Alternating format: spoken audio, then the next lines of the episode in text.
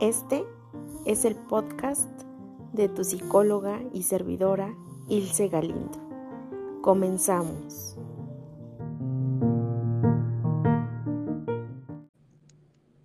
Hola a todos y a todas.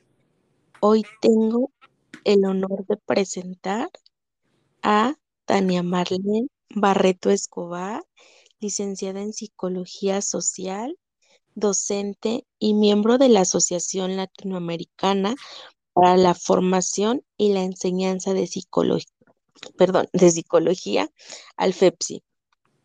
Ha sido sinodal y asesora de tesis de psicología y actualmente es socia y copropietaria de Global Intergold, compañía de venta de lingotes de oro a nivel mundial.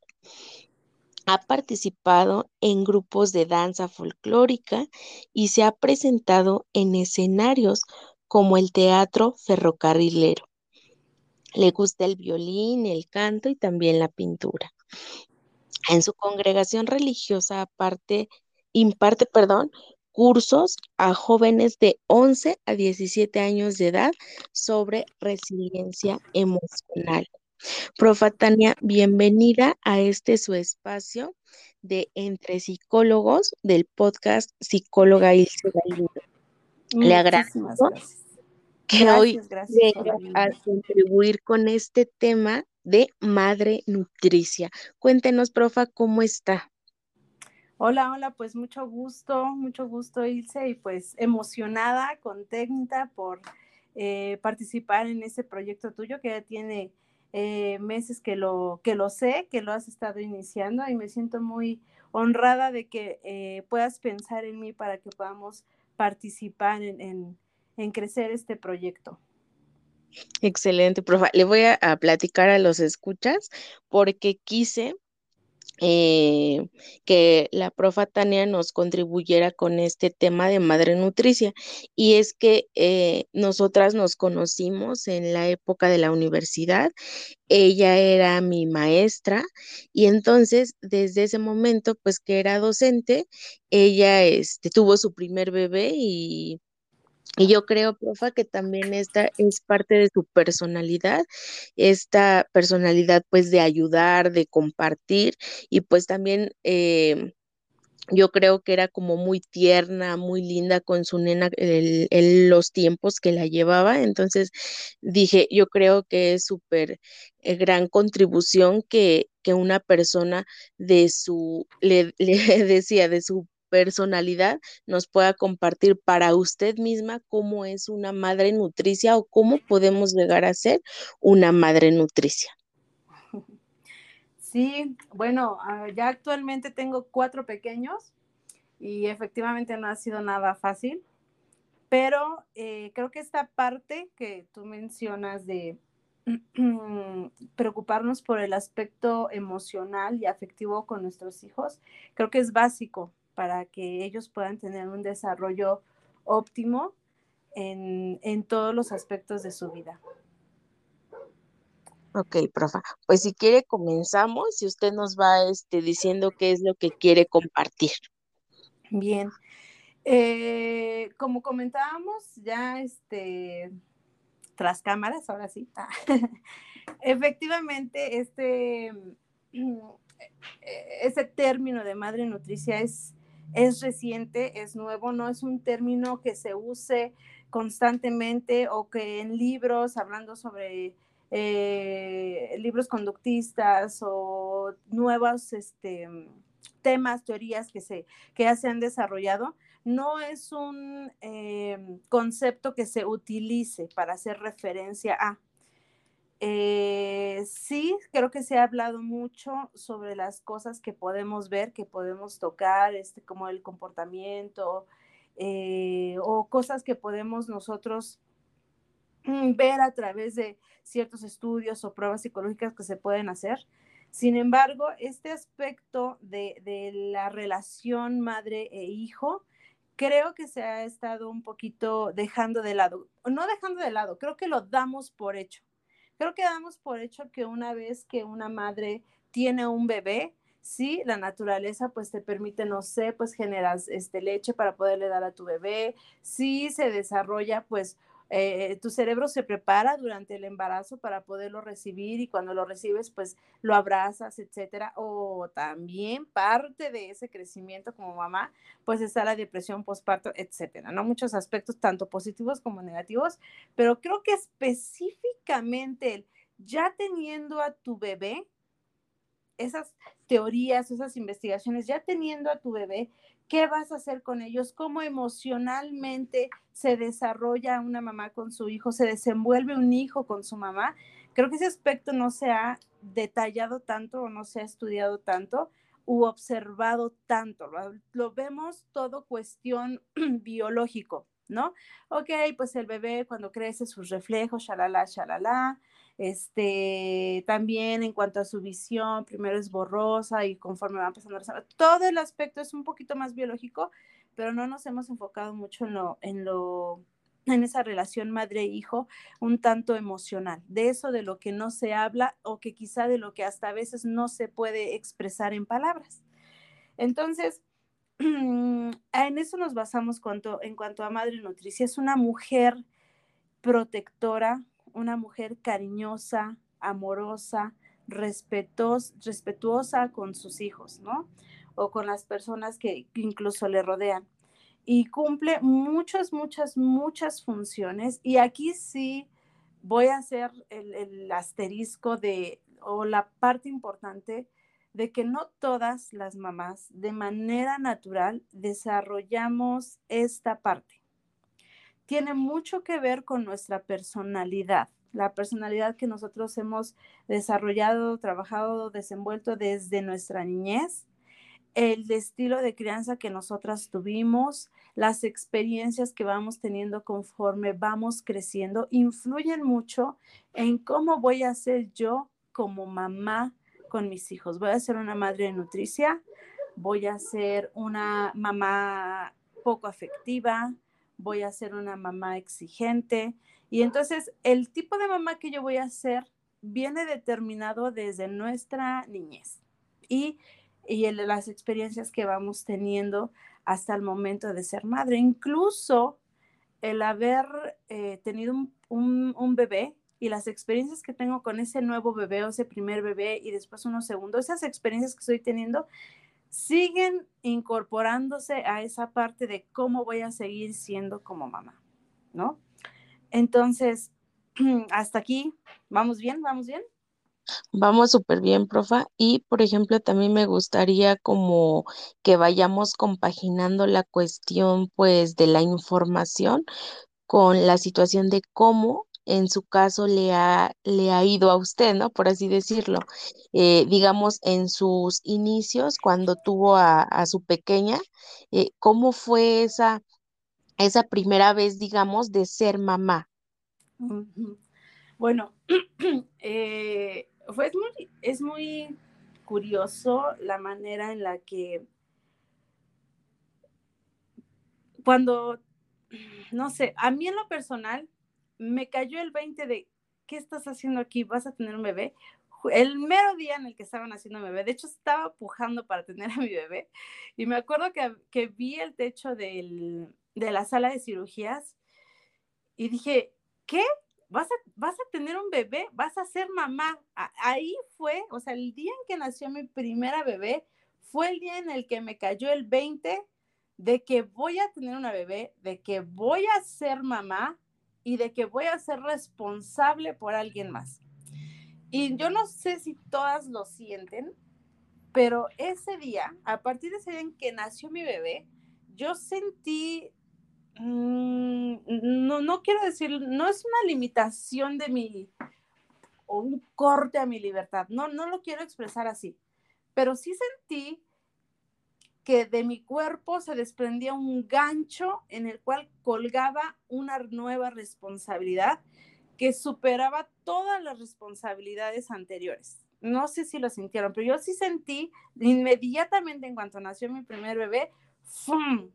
responsabilidad nueva, pero un peso, un peso que yo en ese momento pues sí, o sea, estás joven, estás libre, trabajas, tienes disposición de tu tiempo, tienes disposición de, realizar diferentes actividades y de repente, eh, de repente sentir que ya vas a desvelarte, que tienes que cuidar a tu bebé, que coma bien, que esté bien cambiadito, que esté bien bañadito, que todas esas cosas empezaron a pesar en mí. Entonces, ese cambio de no tener esa responsabilidad a tenerla y sentirla de un momento a otro, a mí me pesó.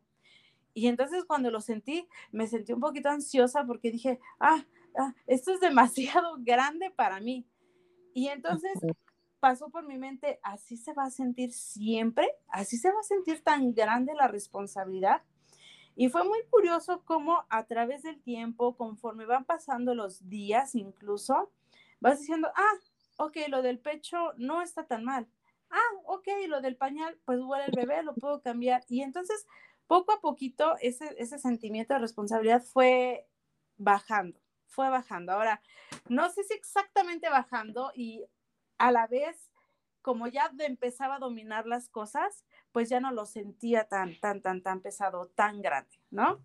Entonces, ahorita yo te puedo decir, ya me siento tranquila con esa responsabilidad, ya no lo siento pesado, ya no siento algo que, ah, cuánto trabajo me cuesta o que me genere algún conflicto. La verdad, con mi primer bebé también, los desvelos me costaron muchísimo. A mí me enfadaba despertar a medianoche o que me despertara mi bebé para que le tuviera que dar de comer.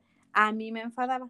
Todas somos diferentes. Hay mamás que les encanta y que disfrutan esa parte de sí, mi bebé, y te voy a cuidar te digo que va, va, va, relacionado con personalidades, ¿no? No, y aparte, también, perdón, antes de que a que profundicemos en, en ese punto, yo creo que más allá de la personalidad, también es algo como real de que habemos mujeres que continuamos en esta parte de trabajo, ¿no? Estando embarazadas. Y hay mujeres que dicen, pues igual y si pueden tener la opción de ya no trabajar y si están en pareja y la pareja las apoya y todo, pues yo creo que también es distinto, ¿no? Y en su caso yo recuerdo pues que todavía tenía la cuestión de, estar en, la escuela, ¿verdad? Trabajando. Sí, de hecho, mis dos, mis dos primeros pequeños, sí, fueron como hijos de universidad, ¿no? Incluso pues, ya me los llevaba al trabajo, ya ellos los conocían ustedes, ustedes a ellos, y sí, o sea, esa sí fue una, y, fíjate que sí, sí, sí influye. Mis últimos dos hijos, ya prácticamente en el momento en que nació mi tercera bebé, eh, justo en el momento en el que ella nació, me retiré de, de, la actividad docente. Y me empecé a dedicar a actividades de adentro de mi casa o actividades que me permitieran estar en mi casa y cerca de mis hijos. Y, y, cambia muchísimo, yo, yo me di cuenta cómo cambia la relación que tienes con tus hijos cuando estás trabajando y también cuando tú estás este, completamente dedicada a ellos. Ahora, mm, algo que sí me gustaría retomar es que a veces cuando nosotros como mamás estamos trabajando, yo sé que es difícil, yo sé que cuesta mucho trabajo, pero el hecho de que yo mamá trabaje no es significa, no significa que entonces yo me voy a olvidar de que tengo a mis hijos o de que yo voy a decir, pues ya que se encargue mi mamá y que mi mamá se encargue de todo.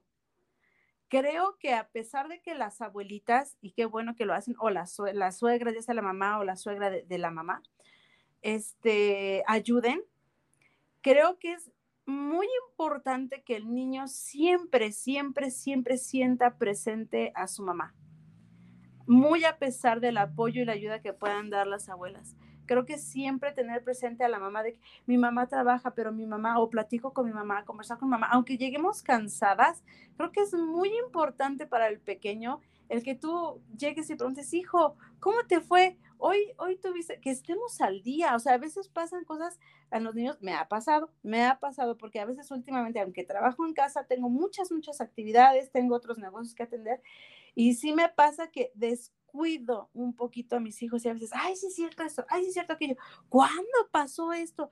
¿Por qué no me habías contado? Ah, es que no me he tomado el tiempo de sentarme con mis hijos y vamos a platicar. De hecho, bueno, hay algunos puntos que dentro de la madre nutricia eh, se, enfoca, ¿no? La primera es la cuestión afectiva, ¿no? Estoy yo en, un lugar en el que de manera natural se da el cariño y dentro del cariño el respeto, ¿no? Eh, permitiendo yo o expresando a ellos abrazarlos. Hay muchas mamás, muchos papás que no sé, por ejemplo, no me despido de mi hijo, ¿no? Cuando lo llevo a la escuela, no lo saludo, hola mi amor, ¿cómo te fue? Y, al, salir de la escuela, o que de vez en cuando lleguen y, se me acercan y yo los abrace. A veces creo que estamos en una sociedad de córrele para acá, para allá y preocupados por las actividades y por las cosas. Y muchas mamás les cuesta trabajo abrazar a sus hijos. Y mientras más grandes son, más difícil, yo lo he visto, más difícil es que podamos apapachar o abrazar a nuestros pequeños, a nuestros jóvenes, y lo necesitan. Ellos lo necesitan. Ellos el sentir un abrazo, de hecho, pues está científicamente demostrado que mientras más abrazos, pues tus niveles de, de segregación en, en, el cerebro, pues aumentan, te hacen sentir más amado, más cariñoso, más feliz, ¿no? También baja el nivel de ansiedad, y suceden muchas cosas este, químicas dentro de nuestro cerebro al recibir abrazos, ¿no? Entonces, en ese aspecto, en ese aspecto creo que es bien importante que nosotras como mamás lo visualicemos. De veras tomemos con mucha importancia el poder tener un contacto físico con nuestro bebé, ¿sale? Con nuestro niño, con nuestro adolescente. Cuando están bebés, les damos pecho, los abrazamos, ¿no? Pero cuando empieza ya la, etapa más grande en la que hay el destete, ahí creo que debemos estar atentas en el que ese contacto con mi pequeño continúe, ¿sale? Que a lo mejor ya no lo estoy abrazando para darle pecho, pero sí voy a estar, hola mi niña, te abrazo, qué bonito estás y un besito, no más porque sí, no porque es su cumpleaños, no porque se cayó, sino nomás porque sí, que se sepan queridos, que se sepan amados, ¿no? Y, y, me ha tocado muchas veces ver cómo, de hecho apenas, hicimos en, vacaciones una, una pijamada, ¿no? y, y a veces este, como que en el momento en el que se van a despedir los papás, pues los papás no saben cómo, bueno, cuídate, hijo, no, no, no saben si se acercan, si los abrazan, si les dan beso o si no les dan nada. Y entonces, pues, creo que esa parte de, vente para acá, si te vas a quedar, te doy tu beso y, y te portas bien y te cuidas y te diviertes y demás, ¿no?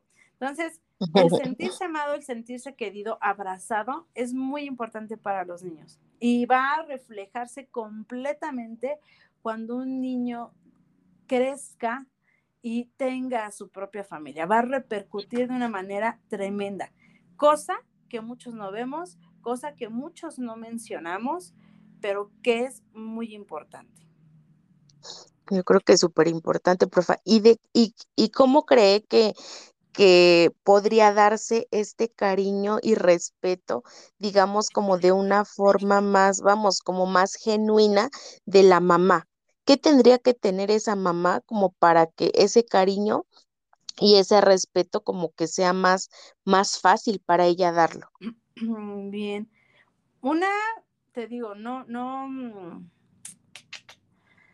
ah, es, es interesante tu pregunta, Ilse. Ah, ¿cómo, ¿Cómo lo podré expresar? Digo, porque va dependiendo, ¿verdad, profa? Mucho de, de la cuestión de también cómo se encuentra esa mamá, porque hace ratito usted comentaba, eh, es importante darles espacios, eh, aunque una mujer esté trabajando, y sí, considero que es súper importante, para algunas, eh, si tenemos el apoyo de nuestra mamá o de alguna este, niñera o no sé, alguien eh, que esté, pues sí, ¿no? A la ayuda del cuidado de los niños, em, yo creo que podrá ser sencillo, sin embargo, creo que también en ocasiones la realidad a veces se supera tanto de que hay mamás, ¿no? En, en caso mamás solteras que trabajan eh, pues jornadas súper largas y que ahí a veces no entra, ¿no? Incluso hasta esos espacios, ¿no? Como para darles tanto afecto, tanto cariño. Y sé que ahorita estoy diciendo como esta cuestión más extrema, pero que a final de cuentas también es como algo súper real, ¿no? Claro que sí. Fíjate, yo pensaba en ese tipo de, en ese tipo de casos y, y yo dije, ¿qué haría? O sea, si yo, si yo realmente tuviera esas jornadas largas, y, o sea, es, es real por ejemplo, tenemos mujeres policías, ¿no? Mujeres doctoras, mujeres enfermeras, que a veces hacen jornadas de 24 horas, otras de 36, dependiendo del tipo de, de trabajos. Hay quienes trabajan días feriados, por ejemplo, ¿no? O sea, nunca mi mamá está en Navidad, nunca está en Año Nuevo, nunca está en las fechas importantes, ¿no? Y, y yo dije, bueno, ¿qué, ¿qué, puedo hacer? O sea, ¿qué haría yo? Entonces, a, a veces, este, sin caer sin caer quizá o tener un poquito de cuidado en no caer en esa parte de no puedo estar hijo, pero si me pides un Xbox te lo doy, si me pides un celular te lo doy carísimo, lo que quiera no importa. Sin caer en ese en esa situación, creo que, que, que por ejemplo, mensajeo, a lo mejor si está con mi mamá y dile a mi hijo que tal cosa, oye, pregúntale tal cosa o si en un, en un espacio libre estoy en mi, en mi, en mi hora de comida, este, porque si se tienen en el trabajo, a pesar de ser jornadas largas, en, muchas ocasiones sí se tiene una videollamada. Hola, mi niño, ¿cómo estás? Te marco. O, en el peor de los casos, cuando llego de mi larga jornada, le puedo yo llevar, mira, hijo, te traje algo que te gusta, algo, puede ser algo sencillo. Una de las cosas que yo hacía y que a veces hago, porque hay días en los que sí me salgo todo el día y no llego hasta el final, pero por ejemplo en sus libretas, a mis hijos eh, a veces hacen una tarea o hacen un dibujo bonito y a mí me gusta mucho en esa parte, me encantó tu dibujo, sigue esforzándote, te amo, ¿no? Eh, o a veces, este, en, las, en, en, en su libreta, felicidades, te, te, te, esforzaste esta semana. O notas, a veces yo me voy y dejo notas así en, en la mesa de mis hijos, les dejo indicaciones sobre algunas cosas que quiero que hagan y, y, algo motivador, ¿no? Los amo, los quiere mucho su mamá, este, algo así, ¿sale? Entonces creo que son cosas que, por ejemplo, ese tipo de, de mujeres que trabajamos o, o, papás, o sea, estamos hablando a lo mejor ahorita de mamás, pero también pueden hablar, este, ver padres nutricia, ¿no? Que, que también tienen que salir a trabajar, que se encargan, porque hay muchos padres solteros en realidad que también lo pueden hacer.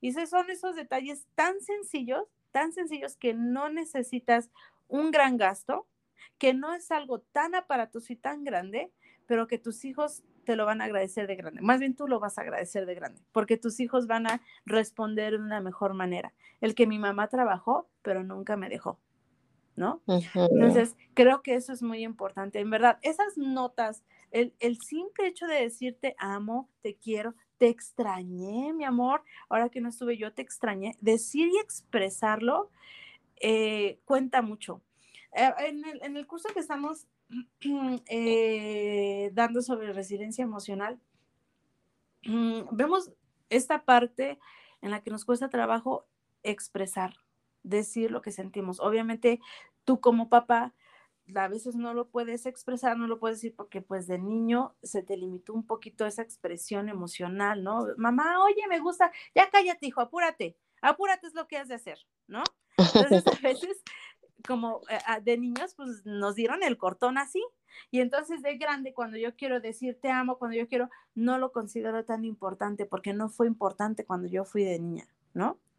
Entonces, una de las cosas, creo que aquí estamos llegando al punto que, de la pregunta que me estás haciendo, creo que ser consciente de lo que yo viví y ser consciente de lo que sentí y de por qué ahorita no lo puedo expresar, va a permitirme y va a ayudarme a decir, a ver, a ver, a ver, a ver, ¿qué voy a hacer? ¿Voy a repetir ese estilo de crianza? Que, o voy a repetirlo todo, o no lo voy a repetir, o lo voy a mejorar, o lo voy a modificar, ¿no? Voy a hacer algo diferente voy a hacer algo que yo sé que va a darme un mejor resultado. Y entonces, siempre que nosotros vivimos una experiencia, Liut, y siempre lo he dicho desde que estaba con, desde que, desde que nos conocimos en la universidad, siempre una persona va a tomar dos decisiones. Bueno, una de las dos decisiones. O repito lo mismo que viví o lo cambio. ¿Sale? Y en ese cambio está entre que ese cambio es un cambio errado o es un cambio asertivo. Entonces, siempre vamos a tomar esa decisión. ¿Vuelvo a cometer el mismo error o lo hago diferente? ¿Vuelvo a cometer ese error o lo hago diferente? Entonces, últimamente yo he notado mucho que estamos en una generación de papás que lo están haciendo diferente.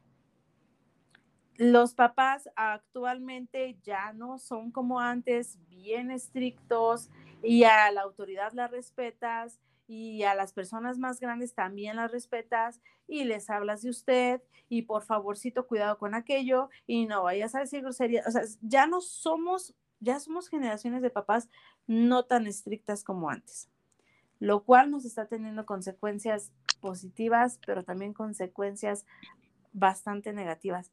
Y es algo que al estar viendo em, o al estar pensando en este tema, me viene a la mente que el, ser una madre nutricia también debemos de tener un poquito de cuidado porque podemos llegar al, al extremo de tener hijos sobre, sobreprotegidos. Y entonces eso en la actualidad nos eh, está generando también muchos problemas.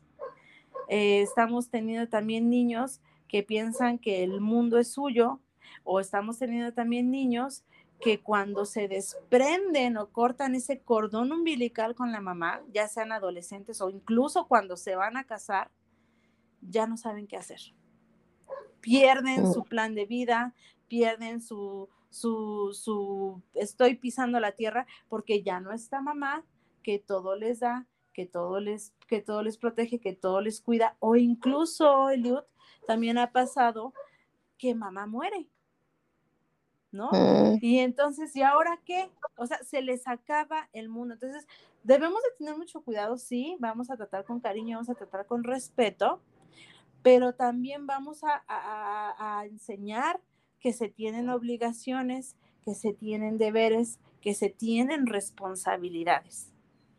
¿sale? Entonces debemos de cuidar mucho esa parte de no irnos al extremo, ¿sale? ¿Por qué? Porque una madre, una madre nutricia también, también genera un espacio seguro. No solamente es la cuestión afectiva, no solamente ese vente, mi amor, con cariño y respeto, también está esa parte de, ok, vamos a estar seguros. O sea, hay muchas otras cosas que una madre nutricia puede, puede cubrir, solamente debemos de cuidar esa parte, de no llegar hasta el aspecto sobreprotector, porque entonces, este, eh, por ahí hay un meme que dice, ¿qué? Padres de algodón, hijos de cristal.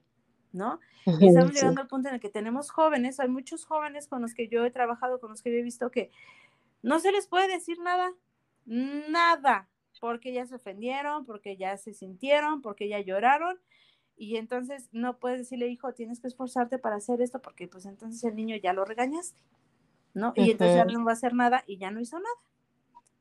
sí, están en otro extremo, ¿no? Ajá, estamos ya llegando al otro extremo. Entonces, fíjate que yo he aprendido dentro de mi, de mi etapa de maternidad, a veces pensamos que los niños pequeños son pequeños, pero es muy difícil que una persona pueda llegar a la altura de un niño es muy difícil ponernos a la altura de un pequeño. ¿Por qué? Porque los pequeños tienen sentimientos que nosotros como adultos ya no manejamos, como el perdón, por ejemplo. O sea, tú puedes regañar a tu hijo o incluso entre niños se pueden pelear y a la media hora ya se están abrazando. Pero entre adultos se pueden pelear entre adultos y a la media hora no se están abrazando. Pueden pasar años y años y años y no podemos trabajar esa emoción del perdón, de discúlpame, de si me siento brava, si me siento mal y prefiero arreglar la relación. No, queremos estar teniendo la razón y, no dejan, no avanzamos, pues los niños son diferentes. Los niños te perdonan, ¿no? Los niños en el siguiente momento ya, ya puedes estar hablando con ellos sin problema, ¿no? Entonces, estar a la altura es difícil. Algo que aprendí es que si tú como papá quieres tener también una buena relación con tus hijos, como papá, debes de aprender a pedir perdón a tus hijos, porque la riegas, porque te equivocas. A veces uno como psicóloga lo he pensado y digo, no, pues es difícil, o sea, puedes decir, qué pena, es mi hijo y soy psicóloga. Yo lo he pensado, yo lo he pensado y seguramente tú a lo mejor te habrá pasado en algún momento. Qué pena, soy psicóloga y mi hija está haciendo esto, si no debería, si yo sé, si yo, etcétera, etcétera, etcétera. Seguimos siendo humanos, somos carnales, nos equivocamos. Para toda la audiencia, somos carnales, nos equivocamos, somos terrenales y nos podemos equivocar.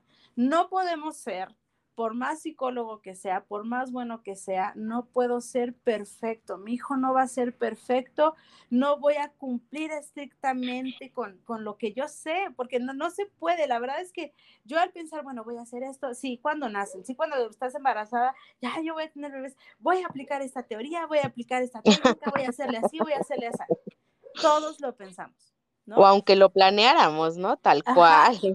Y entonces a la mera hora, ay, es que mi niño no puedo ser así.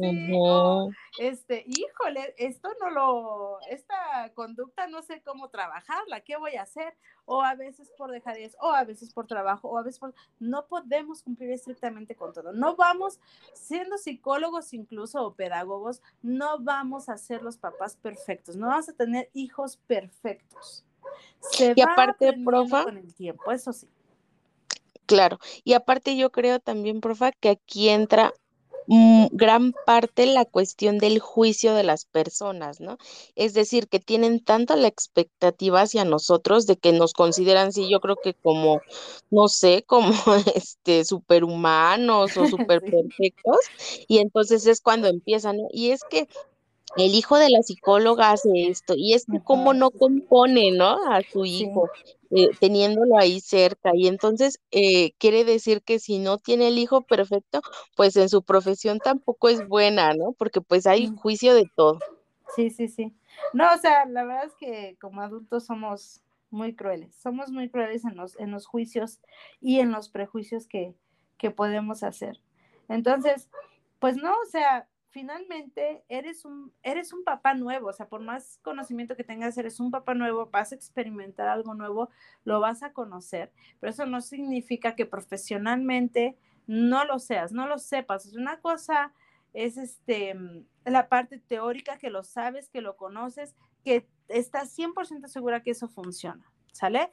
Pero hay muchos otros factores que también influyen y que incluso, incluso nosotros como psicólogos, el saberme que no ha sido fácil con mi hijo también me permite tener un poco de más paciencia con mis pacientes, ¿no?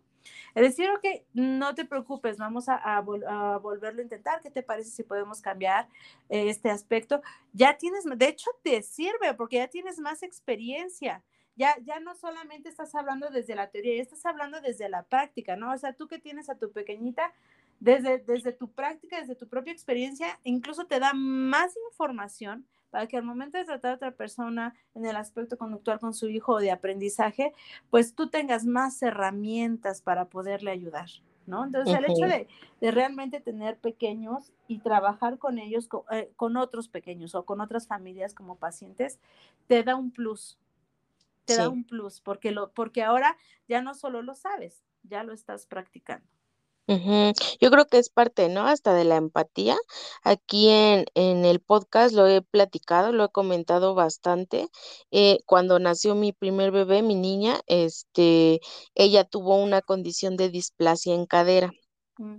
Entonces no se la diagnosticaron, digamos, en el día uno, sino días después. Y entonces, pues también ya estar del otro lado, ¿no? En el, en el punto que te dan un diagnóstico donde tienes que paralizarla literalmente con ciertos aparatos, pues es algo sumamente fuerte, ¿no? Entonces, claro que nos ayuda ya cuando estamos del lado otra vez, ¿no? De los psicólogos, ¿no? Cuando estamos del lado del especialista, para entender también que no es algo sencillo como aceptar la cuestión de que tu hijo tiene una condición en específico y que tienes que darle un tratamiento, ¿no? Entonces, yo creo que también eso sí es muy, muy importante. Sí, claro que sí. Nos ayuda a sentirnos más empáticos con las personas que, que, están pasando por algo similar. Porque a veces podemos ser muy crueles de, ay señora, es que inténtelo otra vez, inténtelo otra vez, tal cual. Y no, o sea, a veces sí, sí tener estas experiencias nos permite sentir, lo cual entender el sentimiento de la otra persona y lo difícil que puede ser. Entonces, mejora, creo que perfecciona nuestro desarrollo profesional para con nuestros pacientes. Es definitivamente siempre da un plus, da un plus. incluso también pasa, es, eres psicólogo y hay, eh, siempre hay situaciones o roces a lo mejor con tu pareja. Bueno, también vivirlas eh, te permite o nuevamente ser empático, ¿no? Cuando tú estás este, tratando con, con, un matrimonio o con, con, una esposa, un esposo, hablando sobre cuestiones entre matrimonio. Entonces, siempre te va a dar un plus. De, de, de una de otra manera te va a dar un plus. Sabes qué puedes hacer, te ayuda. Obviamente, siempre he dicho, si estás estudiando algo, por lo menos que te ayude en tu vida, ¿no? Entonces, si te está ayudando en tu vida el ser psicóloga, entonces, por supuesto que te va a ayudar para que tú puedas brindar un, una, una, un bienestar a otra persona, ¿no? En este caso, a tus, a tus pacientes. Entonces, sí, siempre, siempre, siempre va a ser un plus el tener una familia, el tener un pequeño, el vivir las diferentes experiencias que tenemos. Eso te hace mejor, eso te hace ser un mejor psicólogo. O sea, yo soy muy buena en ciertos aspectos, pero es gracias a las experiencias que me ha tocado vivir por lo general han sido experiencias desagradables y son de las que más aprendemos. Entonces, siempre una experiencia desagradable, una experiencia triste que todos vivimos, siempre nos va a dejar un plus, siempre nos va a dejar un aprendizaje, un conocimiento que otros no tienen, pero que te van a permitir ser empático con alguien que está viviendo algo igual o similar. Así es. Y de hecho, esta parte también es parte de ser una madre nutriza, es que nosotros podamos comprender eh, la naturaleza de los problemas, ¿no? Que nosotros podamos escuchar, en este caso, a nuestros hijos. Eh, hay mamás, que a veces nos cuesta trabajo el escucharles, ¿no? O sea, a mí me ha pasado, a veces estoy cocinando y mis hijos, ay, mamá, te estoy platicando y no me pones atención. Sí, sí me pasa, sí me pasa. Cuando mis hijos me dicen eso, es como un balde de agua fría. No, a ver, entonces, la verdad, si dejo de ser a ver, hija, dime, cuéntame. Y ya me cuentan, ¿no? Entonces, y sí, en verdad me están contando cosas interesantes o cosas importantes o dudas, dudas, dudas importantes. Entonces, una madre nutricia debe de crear un espacio seguro en el que ellos puedan expresarse, expresar sus sentimientos y, ese tipo de y pensamientos ya sean positivos o negativos. Y tener un poquito de cuidado en, en, no enjuiciarlos de manera negativa o positiva. Ah, pues eso te pasa por burra. Por ejemplo, ese tipo de cosas, no hacerlas, ¿sale? A ver, hija, ¿qué pasó? No, pues es que fíjate que en la escuela, fulanito, fulanito, tal, tal, ok, hija, y bueno, ¿qué podemos hacer? O, cómo te, eso qué te hace sentir. Entonces, escucharlos, la verdad es que, hijos, es un trabajo bien complicado, complicado, porque a veces me ha pasado como mamá, hijo, le estoy pensando en esto, en aquello, y a veces nuestros hijos de verdad nos hablan y no les estamos poniendo atención. Y a lo mejor mi hija me está hablando y más que me siento muy mal, tengo sentimientos, me da tristeza, amanezco triste, no tengo ganas de nada. Estamos hablando ya de depresión, ¿no? Y puede estar la depresión enfrente de mí y no me doy cuenta. Y por eso hay muchos suicidios y por eso las mamás y los papás no se dan cuenta porque nunca les escuchamos. Una. O la otra, nunca les permitimos un ambiente tranquilo y seguro y una, una confianza hacia mí para que mi hijo me pueda decir lo que realmente siente. O sea, muchas veces a mí me ha costado trabajo, a ver, pero cuéntame, ¿cómo te hace sentir? Bien, o mal. Y a mí me molesta que me contesten así porque no eso no me dice nada, ¿no? A mí no me dice nada. Entonces yo necesito hacer las preguntas indicadas para que me puedan expresar realmente lo que sienten. Pero si no me tomo el tiempo para poder escucharlos, no lo voy a hacer. A veces nuestros hijos están, ma, pero lo que pasa es que no, y córrele a tu cuarto, y ma, pero no, no, córrele, vete a tu cuarto. Y entonces no dejamos que se expresen. Entonces, cuando a mí, yo estoy en esa parte de, los, les, les llamo la atención, porque a pesar de ser cariñosa, porque sí lo soy, paciente, sí les llamo la atención. Entonces, cuando me dicen, oye, ma, pero es que ahí, ese es el momento en el que digo, a ver, te escucho. Y sí, me siento y los escucho. A ver, dime. Y entonces, no, mira, mamá, lo que pasa es que tal cosa y fulanito fue y mi hermano fue el que dejó eso en su lugar y por eso está ahí, por eso no está en su lugar, pero no fui yo, fue mi hermano. Y entonces se solucionan las cosas de manera distinta, porque muchas veces como papás, no sé si les ha pasado, pero a veces regañamos al hijo equivocado o a veces regañamos por cuestiones equivocadas.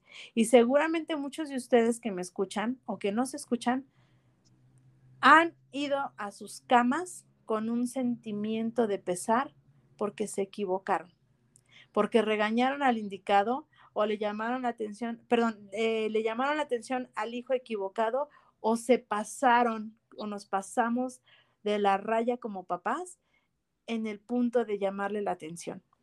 Y nos vamos con un sentimiento de pesar. Ese sentimiento de pesar no debe de quedar ahí. Creo que es muy importante que como papá te acerques y digas, hijo, perdóname, ya supe que no, que no fuiste tú o hijo, discúlpame, no había entendido la situación que estabas viviendo, quizá yo hubiese reaccionado igual, ¿no? Muchas veces nos lo reprochan los jóvenes como, ay, pero si tú también fuiste joven. Entonces creo que fuimos joven por alguna razón, para poder ser empáticos con nuestros hijos, para poderles entender y también pues para poderles aconsejar mejor, ¿no? Pero creo que esa parte de que cuando como papás la regamos, acércate a tu hijo y exprésale también lo que sientes cuéntale, cuéntale, hijo, yo pensé esto y ya vi que no es así, discúlpame. Es una palabra bien sencilla, pero muy difícil de externar. El decir discúlpame, muchas, muchas personas la toman, papás en especial, la tomamos como un, si tú te disculpas ante tu hijo, te va a faltar el respeto. Si tú te disculpas ante tu hijo, vas a perder autoridad. Y es todo lo contrario. Es todo lo contrario. El que tú como papá tengas el valor de reconocer tus errores, por ende tus hijos, cuando cometan un error, en lugar de ponerse al tú por tú o quererse poner a la defensiva, va a reconocer su error y se va a responsabilizar por él. Así de importante es el efecto de tú como papá caer en cuenta de tu error y reconocerlo. Entonces, esa parte es bien importante para generar este espacio seguro para que tus hijos te puedan expresar esos sentimientos, esos pensamientos que tienen.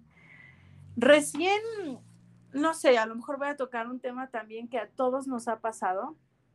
El youth, a lo mejor todavía tú no lo has pensado o no sé, pero mi, mi hija mayor ya va a entrar a su etapa adolescente. Y entonces estoy por meses, así, así, meses. ¿Cómo voy a tener la plática de sexualidad con mi hija? ¿Cómo la voy a tener?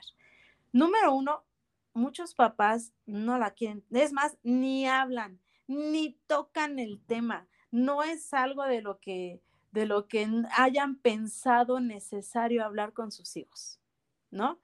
Para mí, eso es básico. Para mí, eso es muy importante. Para mí, eso es algo de lo que sí o sí tengo que hablar con mis hijos. Entonces, por meses hice mi lista de todo lo que voy a, de todo lo que voy a hablar, de lo que voy a contener en esa plática.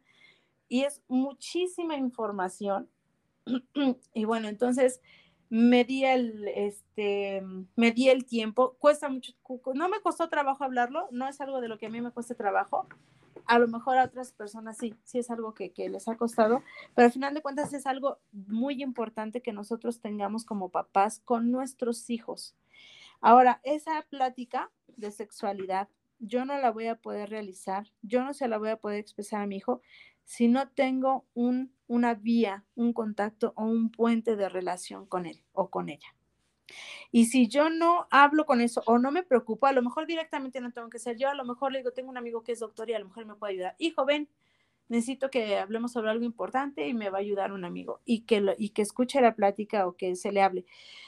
Vamos a hablar en ese aspecto, pues, abiertamente, sin, sin tapadurías, con los nombres correctos, pero también según la madurez de nuestros hijos. Entonces, con mi hijo, con mis hijos, pues hablé mm, prácticamente el cambio fisiológico que van a, a empezar a experimentar, porque agarré a mis dos hijos mayores juntos para poder tener esta, esta, esta plática, ¿no? Y entonces los cambios fisiológicos y pues la presentación de la menstruación, etcétera. Entonces, esas son las cosas este, que, que hablé con mis hijos, pero ¿Cómo lo voy a hacer o, por, qué me va a facilitar hacerlo? El siempre tener una comunicación constante con mi hijo. Y el que yo permita que mi hijo pueda expresar lo que él quiera, las dudas que él tenga, porque entonces las dudas que realmente tienen y que quisieran ellos resolver mil veces que lo resuelva uno como papá, como mamá, que internet, o que otros medios de comunicación que a veces pueden llevarlos pues a la pornografía o información equivocada o llevarlos ya a, llevar su mente más allá de lo que deberían para la edad que tienen. Entonces, yo ese aspecto sí lo cuido bastante, o sea, no soy como de, órale, hija, ay, y tu novio y tu novia, no me gusta mucho hacer esas cosas, son para mí sí quiero que mis niños sean niños, que mis adolescentes adolescentes y cuando sean adultos, adultos. O sea, quiero que vivan y disfruten sus etapas. Estamos viviendo una etapa en la que las niñas de 8, de 9 años ya se quieren maquillar, ya se visten como muchachas y pierden esas etapas que van a repercutir cuando sean grandes, ¿no? Entonces. Sí, y es que, no sé, por ejemplo, profa, en su, en su pequeña, pero yo tengo pacientes y tenía pacientes que tenían nueve, diez años y ya les llegaba el periodo, es decir, en, en esta época, o por lo que yo me he dado cuenta, la población que tengo de pacientes les llega mucho antes, ¿no? A como antes nos llegaba la cuestión, digamos, pues sí, de la, de la menstruación. Entonces, también está como complicado en ese sentido porque pues todo se empieza literal a, acelerar. Sí. ¿No? Yo tengo mis propias hipótesis y bueno, dentro de también de las, de las investigaciones que se han hecho y todo eso, el estilo de vida que estamos llevando está adelantando muchas etapas en nuestros niños y en nuestros jóvenes.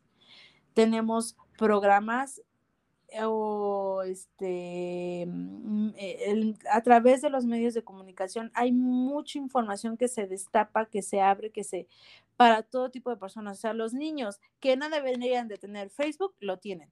Y Facebook, Facebook, por ejemplo, es una red social en la que puedes publicar lo que quieras puedes publicar incluso imágenes violentas, solamente le pones ver video, ya te dice mayores, mayores de 18 años, como niño curioso puedes ponerle sí, sin ningún problema y puedes ver imágenes o información no apta para la edad que tienes, ¿no? Entonces, psicológicamente, o sea, mi cerebro empieza a ver información, información, información y obviamente empiezo a preparar mi cuerpo para desarrollarse porque estoy viendo cosas que no debería de ver o escuchando cosas que no debería de ver según mi edad. Entonces, creo que el que esté trabajando mi cerebro de esa manera permite que entonces ahora sí vuelva, empieza a segregar hormonas que no debería a la edad que tengo y adelantar ciclos menstruales, adelantar este, ese periodo natural de gestación, de tener relaciones sexuales, pues hay niñitas también que pues están embarazadas, bueno, tienen parejas mayores, ¿no? Que o abusan de ellas o no sé, cada quien, hay otros países donde eso es normal y es parte de su cultura, ¿no? Pero al final de cuentas, todo, toda la masa de información y la facilidad de acceso que tienen nuestros niños ahora, y yo estoy segura que influye mucho en, en ese aspecto, en que se desarrollen físicamente de una manera más avanzada. ¿Y, y, por qué? Porque mentalmente ya lo están haciendo. ¿no? Ya están avanzados mentalmente. Entonces, pues si el cerebro ya está avanzado, obviamente va a actuar de acuerdo a, a lo que, a la información que él tiene, ¿no? Y entonces segregar las sustancias que necesita para poder, pues bueno, si ya estamos pensando en esta parte de la adolescencia, pues órale, que venga la adolescencia, ¿no? Y sí, o sea, hay niñas muy pequeñitas que, que, que, han desarrollado esta parte, ¿no? Hay estudios también que por las hormonas que le dan a los animales y comemos pollo y comemos res y ese, a través de eso, pues también viene esa parte de, de adelantar el, el cambio físico de, de una mujer o de un hombre, ¿no? También seguramente también influye. Pero creo que como papás sería muy bueno que nos preocupáramos porque nuestros hijos vivan como niños mientras sean niños, como jóvenes mientras sean jóvenes y como adultos mientras sean adultos, ¿no? Porque pues es triste ver que tiene 15 años y ya tiene responsabilidades de adulto cuando no debería, ¿no? Pero eso no, y digo, si para el, si para el adulto, ¿no? es complicada esa adaptación, pues claro. pues imagínense, ¿no? Para la niña de ser súper intenso toda esa parte de transición, ¿no? Porque a final de cuentas siguen siendo niñas. Sí, fíjate, esa parte la he hablado, la he conversado mucho y es muy interesante cómo una niña que a los ocho años o a los nueve años comienza su ciclo menstrual, todo cambia, todo cambia y de alguna de otra manera son niñas muy maduras cuando están en sexto año de primaria o en primero de secundaria. Ya son muy maduras. ¿Por qué? Porque desde, pobrecitas, desde los ocho años ya están pensando en chin, este, tengo que cuidar esto. Se, hacen responsables de, eh, incluso el, saber que cada mes me va a bajar, tengo que cargar mi toallita sanitaria, este, tengo también que pues cuidarme, no me vaya a manchar pensar en eso desde esa corta edad definitivamente te permite empezar a madurar. Empezar a madurar porque ya tienes una responsabilidad propia, personal. O sea, a lo mejor eres niña y no te bañas hasta que tu mamá te manda, ¿no? O sea, al final de cuentas la responsabilidad está ahí de la mamá, pero ya tener un ciclo menstrual que te pasa solo a ti y que te puede pasar solo en la escuela y no tienes a nadie más a quien se lo puedas comentar porque aparte, bueno, estamos teniendo el problema de que es vergonzoso, ¿no? Ah, o lo, o lo hemos generado en realidad vergonzoso. Entonces, eh, esa parte de no, no, de que no tenemos la cultura de que es normal y que lo puedo expresar, ah, pues me bajó, préstame una toalla, o déjame ir a comprar una toalla de manera natural o normal, pues también repercute, ¿no? Entonces también como que, híjole, no tengo con quién contarlo y es algo que solamente yo tengo que trabajar. Es una responsabilidad personal, se ha convertido en una responsabilidad personal.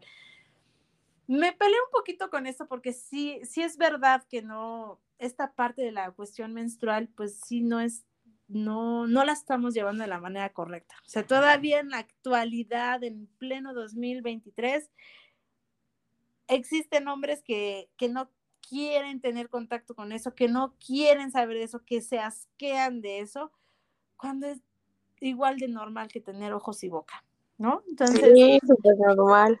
Entonces, creo que pues hemos no sé, o sea, creo que también como mujeres debemos de trabajar mucho esa parte porque es de lo más natural del mundo. O sea, si va una mujer manchada, ah, pues está en sus días, no pasa nada, no pasa nada, no pasa nada, ¿sale? Entonces, a veces sí lo, lo hemos, lo hemos como mujeres cubierto demasiado cuando es de lo más natural, o sea, cuando un hombre no puede existir si no fuera por eso. ¿No? No, y las mismas mujeres, ¿no? A veces lo hacen más evidentes y a veces creo que los hombres o algunos hombres llegan a ser como más reservados y más recatados de decir, oye, estás, este, pues sí, ¿no? Estás manchada, este, y te, y te pueden hasta prestar, ¿no? Que la playera, que la sudadera, y a veces la mujer como que más, este, en este sentido de más dense cuenta, ¿no? Que ya se ensució, que ya se manchó. O por lo menos yo así en algunos momentos lo he visto, ¿no? Y dices, híjole, pareciera que, que, tendríamos que tener mayor este apoyo entre nosotras, mujeres, y parece que es lo contrario, ¿no? Es como de que vean lo que le pasó. Sí, sí, sí.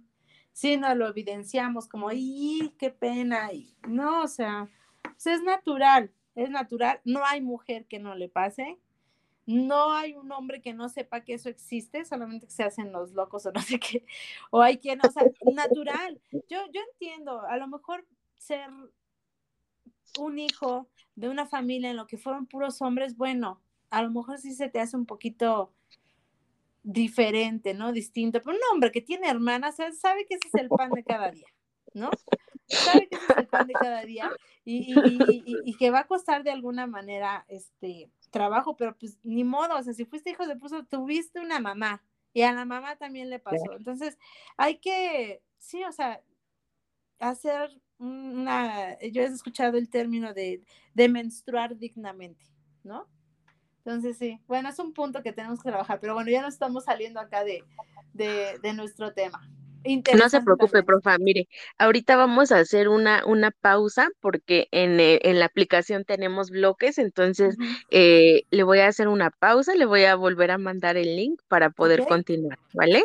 Permítame un momento. Gracias.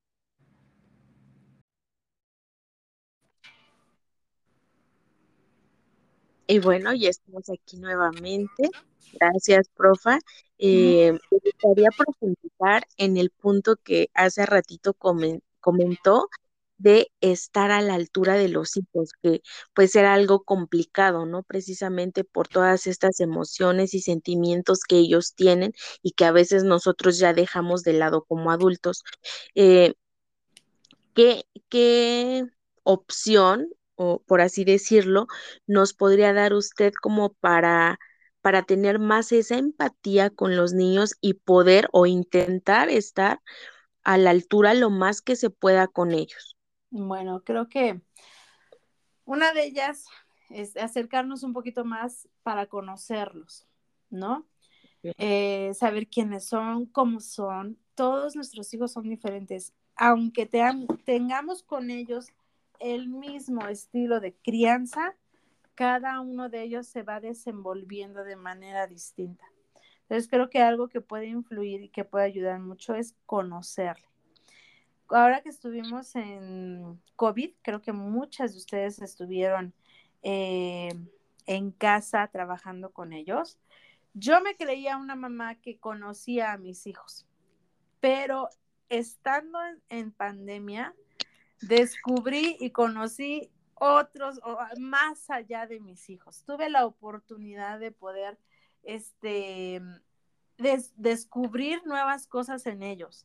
Descubrimos que uno de mis hijos tiene un talento muy, muy, muy bueno para pintar. Es muy bueno para dibujar, cosa que no hubiésemos descubierto, no hubiésemos notado o yo no hubiera visto eh, si no estuviésemos en casa con ellos. Prácticamente se nos vio obligadas a dedicarles tiempo. Fue desesperante después de ciertas, de varios meses y demás, pero no hay, no hay otra manera que conocerlos.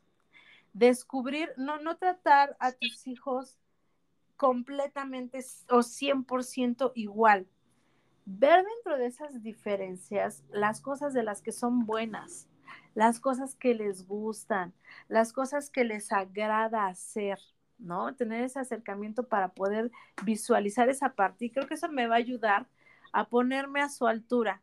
O sea, hay hijos que son un poquito más maduros, otros que son un poco más infantiles, otros que son bien bailarines, otros que son más serios, más centrados. Entonces, el poder conocerle ya me va a permitir a mí como mamá decir, ah, no, bueno, si, si yo quiero llamar la atención a lo, o tratar de ver a lo mejor un, pues un castigo porque se portó mal o, un, o algo para mejorar otra, otra conducta, otra actitud, no va a servir el mismo castigo para todos.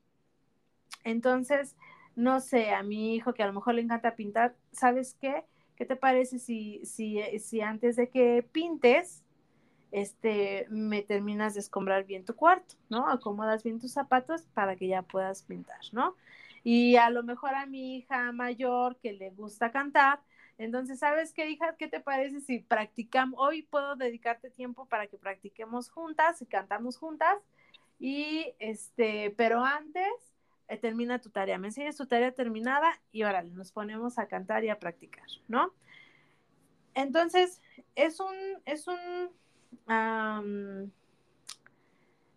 es una manera de poder mantenerlos activos, de poderlos mantener, este, haciendo sus, cumpliendo sus responsabilidades con, con, con lo que a ellos les gusta, pero también que tú puedas eh, pasar ese tiempo con ellos, es importante que esas cosas que tú les dices las cumplas.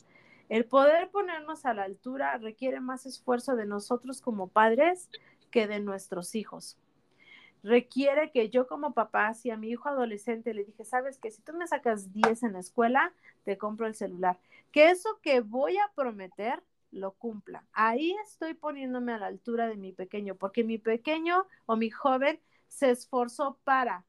Significa que tú como papá te tienes que esforzar para cumplir esas cosas que estás prometiendo. Entonces, hay muchos problemas que se empiezan a generar cuando tú dices, te voy a dar un chocolate si me das un beso, te voy a dar un chocolate y no le doy nada, ¿no? Y el niño te dio el beso. O sea, para empezar estoy condicionando un cariño, ¿no? Que ya desde ahí está como mal el asunto, ¿no? Pero al final de cuentas, si yo quiero que mi hijo desarrolle una, un buen hábito, una buena habilidad, cepíllate los dientes, ¿no? Que es algo bueno que tienen que desarrollar. El baño diario, el escombrar su cuarto, el hacer su cama, ese tipo de cositas que ya los niños deben de, según sus edades, según sus etapas, tienen que este, desarrollar. Bueno, pues entonces lo que yo voy a dar, también que no sea tan grande, tan caro, que no prometa algo que ya desde antes ya sé que no le voy a cumplir, ¿sale? Entonces, ahí estamos poniéndonos a la altura. Eso, por eso digo que es difícil. Es muy fácil hablar y decir, sí, hijo, si, si tú sacas 10, te compro una tablet, sabiendo que no lo voy a cumplir. Ahí estoy no poniéndome a la altura de mi hijo.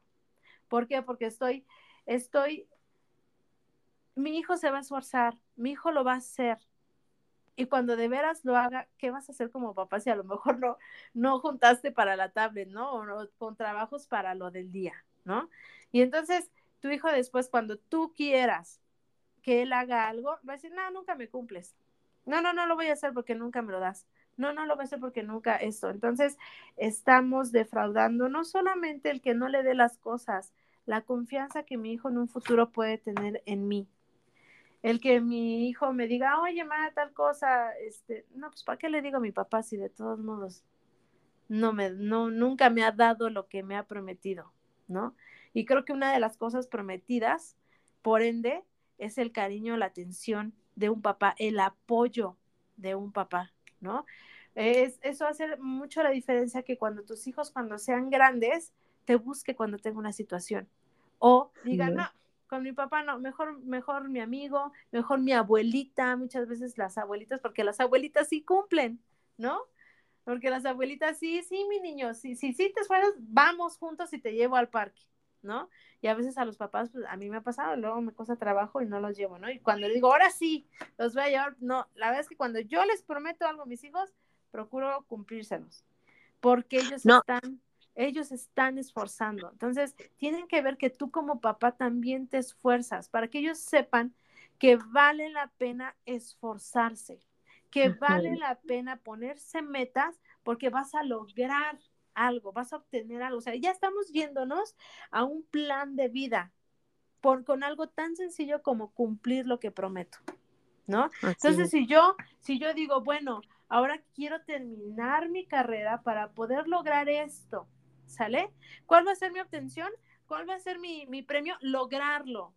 Entonces, ¿qué tengo que hacer? Yo, personalmente, cumplirlo, ¿no? Entonces, en lugar de irme de fiesta, mis exámenes. En lugar de irme a otro lugar, mi, mi, proyecto. Tengo que entregarlo porque quiero lograr aquello, ¿no? Entonces, ya estamos viéndonos.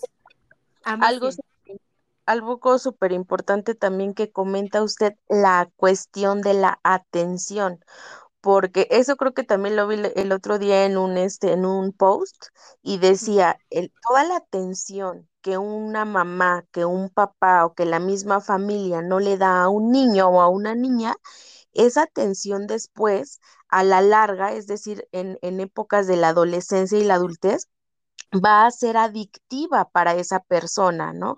¿Por qué? Porque en su momento no se la dieron y entonces cuando se la den, va, van a ver más probabilidades de que esa persona pues se enganche con quien sí le está brindando esa atención y ese tiempo. Entonces, aquí también es súper importante nuevamente ese tiempo de calidad, esa atención que le estamos brindando y esa presencia que le estamos dando al pequeño, ¿no?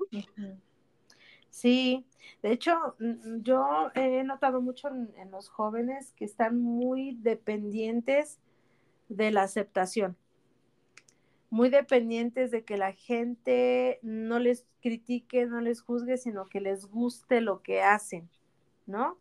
Ahorita estamos en una, ¿cómo llamarlo? Una ola de coreanos. No sé si tú te has percatado con tus jóvenes, pero la ola coreana está excesivamente tapizando a nuestros jóvenes, ¿no?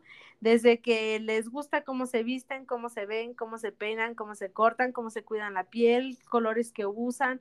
Mucho, mucho, mucho, mucho de eso ha influido mucho en nuestros jóvenes y, nuestros jóvenes mexicanos con culturas diferentes ya se están transformando físicamente en coreanos, cortes coreanos, se cuidan la piel como coreanos. y entonces, a mí me viene a la mente, bueno, ¿qué está pasando con, por qué? O sea, para empezar, ¿por qué nuestros jóvenes están queriendo ser como alguien más?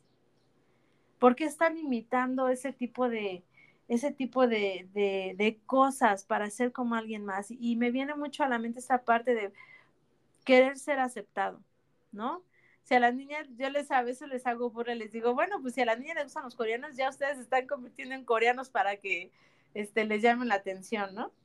Entonces, este, eh, creo que esa parte eh, está también últimamente con, nuestra, con nuestra juventud repercutiendo, el, querer ser aceptados. Bueno, toda, toda la vida, de por sí estamos en una edad, en, la adolescencia, en la que pues estamos descubriendo y redescubriendo nuestra identidad y a ver, es por acá o es por allá, estoy experimentando y esto sí les agrada, esto no les agrada.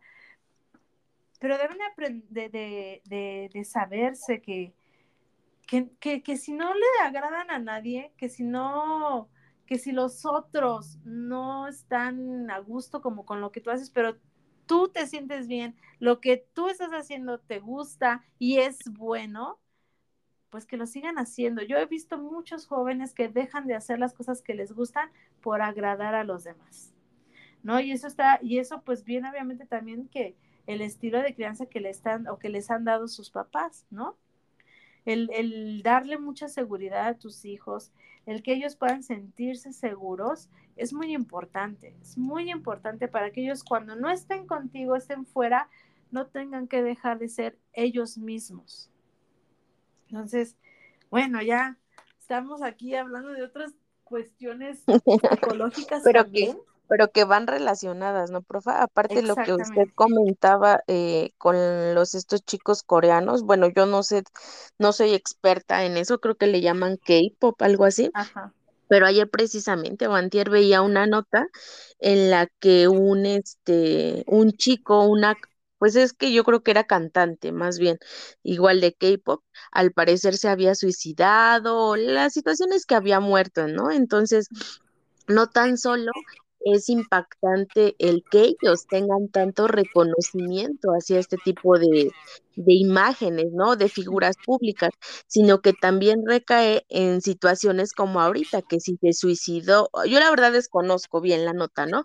Pero que si se suicidó o que si falleció o lo que haya sido, también a los chicos les empieza pues a, hacer otro foco rojo, ¿no? Porque ahora ya es... Eh, ser, eh, tener mi historia tan parecida a esa persona, ¿no? Sí, no, definitivamente repercute mucho. Esto de tener, mira, nosotras, tú y yo, un poquito más yo que tú, en nuestra adolescencia no tuvimos tanto contacto a redes sociales, más bien yo cero contacto a redes sociales porque en mi tiempo pues era como apenas el correo electrónico, pero creo que los jóvenes están teniendo un bombardeo muy interesante con las redes sociales y, se me viene a la mente, por ejemplo, los retos en TikTok, los retos virales, ¿no?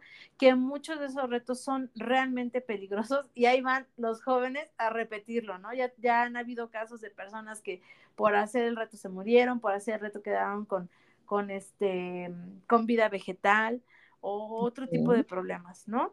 Entonces, creo que hay que tener mucho cuidado con qué están viendo mis hijos, con qué están este, obteniendo de las redes sociales. ¿Por qué están queriendo imitar otras cosas? ¿Por qué están queriendo hacer lo que otras personas están haciendo y no están buscando su identidad? Creo que estamos ya llenándonos de tantas cosas que ya están ellos aprendiendo a que hay que ser como los demás y dejar de ser nosotros mismos. Vuelvo a regresar como a ese, a ese punto, pero creo que ya una vez que le entrego a mi hijo un celular, estar muy pendiente de qué, de qué ve. O sea, yo sé que está joven y a veces los hijos, aunque sean adolescentes, de no, no te prestas mi celular y se ponen muy intensos. Muy intensos con esa cuestión del celular, ¿no?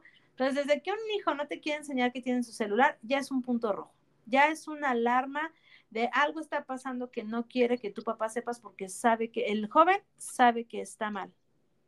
No, y aquí, profa, nuevamente entra esta madre nutricia siendo presente, teniendo ese tiempo de calidad, también sabiendo que tiene pues el aparato electrónico, porque también me, me han tocado casos en los que la abuelita es como la principal cuidadora del adolescente y entonces las abuelitas en ocasiones pues no manejan como tal o no al 100%, ¿no? Todas las redes o incluso todas las funciones que tiene el celular. Entonces, este, pues ellos cuando aprovechan, ¿no? Y entonces ven otras cosas que las abuelitas, que los abuelitos ni siquiera saben, ¿no? Entonces aquí también es nuevamente súper importante el punto que usted decía de estar presente, ¿no? Exacto. Estar este, reconociendo también qué es lo que están haciendo en el, en el celular. Yo me acuerdo mucho de una maestra en prepa que decía, porque en ese tiempo ya empezaban los celulares y nos decía, a ver, aquí me apagan los celulares, porque aquí nadie es empresario ni, ni tengo aquí al dueño de Telmex o algo así, o sea, llamadas importantes no van a recibir, así que me los apagan. Pero pues yo creo que también es parte nuevamente, ¿no? Del, del control, ¿no? Que se va teniendo tanto en las escuelas como, como, en la, como en las casas, que a veces pues es complicado porque volvíamos también al punto de hace ratito, cuando los trabajos de las mamás son jornadas y también de los papás jornadas muy largas, pues también ahí, ¿no? Se hace este muy complicado el poder cuidarlos, pues 24/7 casi, casi, ¿no? Mira, yo voy a entrar a la etapa de adolescencia de mis hijos, pero mi, mi, mi intuición, mi conocimiento, mi experiencia me ha dejado que si eres una mamá nutriza, si eres una mamá que permites que tus hijos, eh, bueno, una mamá con que, que, que, generas un espacio seguro para que ellos se expresen, que si eres una mamá que al, al, momento en el que ellos tienen un desafío, un problema, porque siempre los va a ver, o sea, por más mamá nutriza y buena persona que seas y tus hijos por más buenos que sean, va a haber momentos en los que pues van a haber problemas, ¿no? Pero si tú al momento de resolver esos problemas, tú los abordas de una manera positiva y que eres, y eres proactivo, es decir, bueno, mi hija, tuviste este problema, ¿qué te parece si hacemos esto? Te incluyes, te incluyes, no te excluyes, te incluyes como mamá para poderlo solucionar ¿Qué te parece, hija, si este, empezamos a, vamos a cambiar esta parte para que podamos mejorar y no caigamos en el mismo problema? Si tú eres una mamá que trabaja de esa manera las situaciones con tus hijos, cree, yo, yo, yo estoy muy segura que esa cuestión de los celulares, esta cuestión de la obediencia, esta cuestión de, del respeto también, no va a ser tan intenso o tan tan agresivo eh, con la relación. Creo que si, si mantengo ese, ese puente de confianza de mamá-hijo, eh, se va y lo mantengo y aunque sea joven, aunque empiece a ir a la prepa y sigo manteniendo ese canal, hijo, ¿cómo te fue? ¿Cómo estás? ¿Cómo te hace sentir esa situación? Oye, ¿por qué problema tuviste? Oye, hijo, incluso las inquietudes de, este, ¿por qué mi hija últimamente ha llegado pero no me ha saludado? Así tan sencillo, no me ha saludado. Puede ser algo sencillo, pero está algo, está pasándolo con mi hijo y me acerco a platicarlo con él y conforme pasan los años sigo conservando ese, ese, ese canal sin traicionarlo. Ahorita voy a explicar por qué traicionarlo. Sin traicionarlo, este, me va a facilitar mucho esa parte de que, que mi hijo tenga la confianza de que yo lo tenga en Facebook, porque son abusados, ¿eh? Pueden tener su página, su Facebook para la familia y tienen otro aparte para publicar todo lo que ellos saben que no debería de, de, o que la familia no aceptaría. Por eso la importancia de que cuando se resuelve un problema no los juzgue, ¿no? Para que cuando ellos, ellas, para que ellos puedan tener la confianza de publicar lo que quieran, acercarse a mí si tienen alguna duda, y entonces no va, no va a generarse un roce tan fuerte o tan feo como, como ahorita mencionábamos, de que ya este, ven cosas que no y se comportan de una manera distinta que no es a lo mejor la correcta. Entonces, mantener ese canal va a facilitar muchas cosas. El que si mi hijo se pasó de la raya con su publicación, decirle, hijo, este, tener la confianza, decirle, mira, hijo, fíjate que tal cosa, vi tu publicación, tu publicación puede provocar ciertas cosas, ciertas eh, situaciones o influir en tal cosa quizá deberías de, o por qué lo publicaste, ¿no? También saberlo, ¿no? Preguntarle, ¿por qué publicaste eso, hijo? ¿Te has sentido mal últimamente? Eh, ¿Te sientes triste o qué pasa, mi amor? Y saber qué es lo que pasa con ellos, ¿no? Va a facilitarlo. Si yo veo una publicación de, ay, de seguro, eh, eh, andas en drogas, ¿no? O estás en alcohol, o de qué estás, ya vas a hacer marihuana como el vecino. Entonces, hacer ese tipo de comentarios va a repercutir al que el niño diga, ay, no, ya mejor me hago otra cuenta de Facebook para publicar lo que yo quiera sin que me esté juzgando mi mamá, ¿no?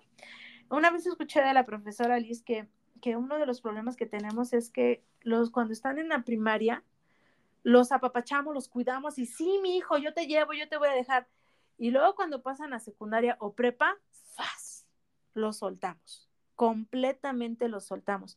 Y siento que ese deslinde de, que tienen, dejen tú, el deslinde se tiene que dar, o el cortón del cordón umbilical se tiene que dar en algún momento.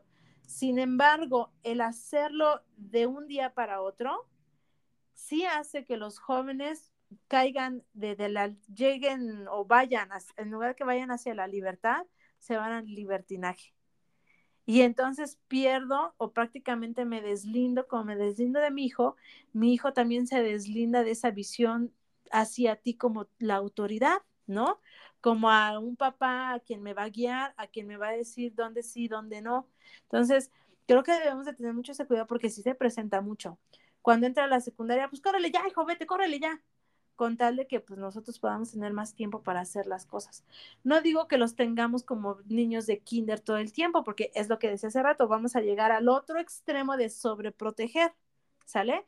Pero creo que, que, irles soltando poco a poco, poco a poco, es mucho mejor que cortar el cortón de un día para otro.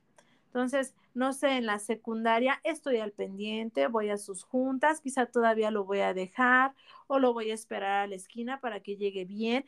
Tengo sus tiempos de llegada, tampoco le doy como, ah, ma, quiero ir al parque tres horas, pues no, ¿verdad? Entonces, tener todavía ese, ese estoy pendiente de ti, hijo, cualquier cosa, aquí estoy, sigo presente, sigo siendo presente aunque tú estés en secundaria. De hecho, mientras esté en secundaria prepa, creo que es el momento en el que como papás, quizá no estamos físicamente ahí viendo qué están haciendo en la escuela, pero creo que sí es donde debemos estar muy atentos en qué ven, qué escuchan, qué hablan, qué hacen y un poquito como con qué tipo de personas se están relacionando, ¿no? Para, para, saber qué esperar o qué hacer y, y estar pendientes. Hay papás que ya en la secundaria, mira, quién sabe quién sean sus amigos, quién sabe qué haga saliendo de la escuela, quién sabe cómo vayan las clases, tampoco sé nada de su orientadora ni de sus maestros, lo soltamos demasiado. Entonces, eso va a repercutir bastante, bastante, bastante en el día en el que mi hijo me lo regresaron a la casa porque sin querer llevaba un cuchillo en su mochila y lo atoraron pensando que lo llevaba por otra cosa.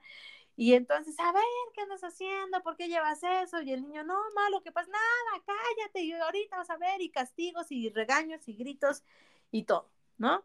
Entonces, si yo estoy teniendo un, una comunicación, mamá, me voy a llevar un cuchillo porque para cocina, no sé qué cosa, bueno, hija, llévate este para que no te van a decir nada, o sea, muy peligroso, o tú ya lo sabes, tú ya lo sabes, pero el problema está siendo en que es más fácil para, es como, como, como con los niños, es más fácil que yo le dé la tablet a mi bebé para que se esté quieto y me deje hacer mi quehacer, porque es más difícil decirle, vente hijo, vente, ayúdame, ahora acompáñame, voy a lavar ropa, acompáñame, vente, vamos allá abajo y, y nos bajamos juntos y en lo que sube y en lo que baja, es más fácil prestarle la tablet y que se quede ahí pegado toda la tarde para que me deje hacer mis cosas. Es más fácil.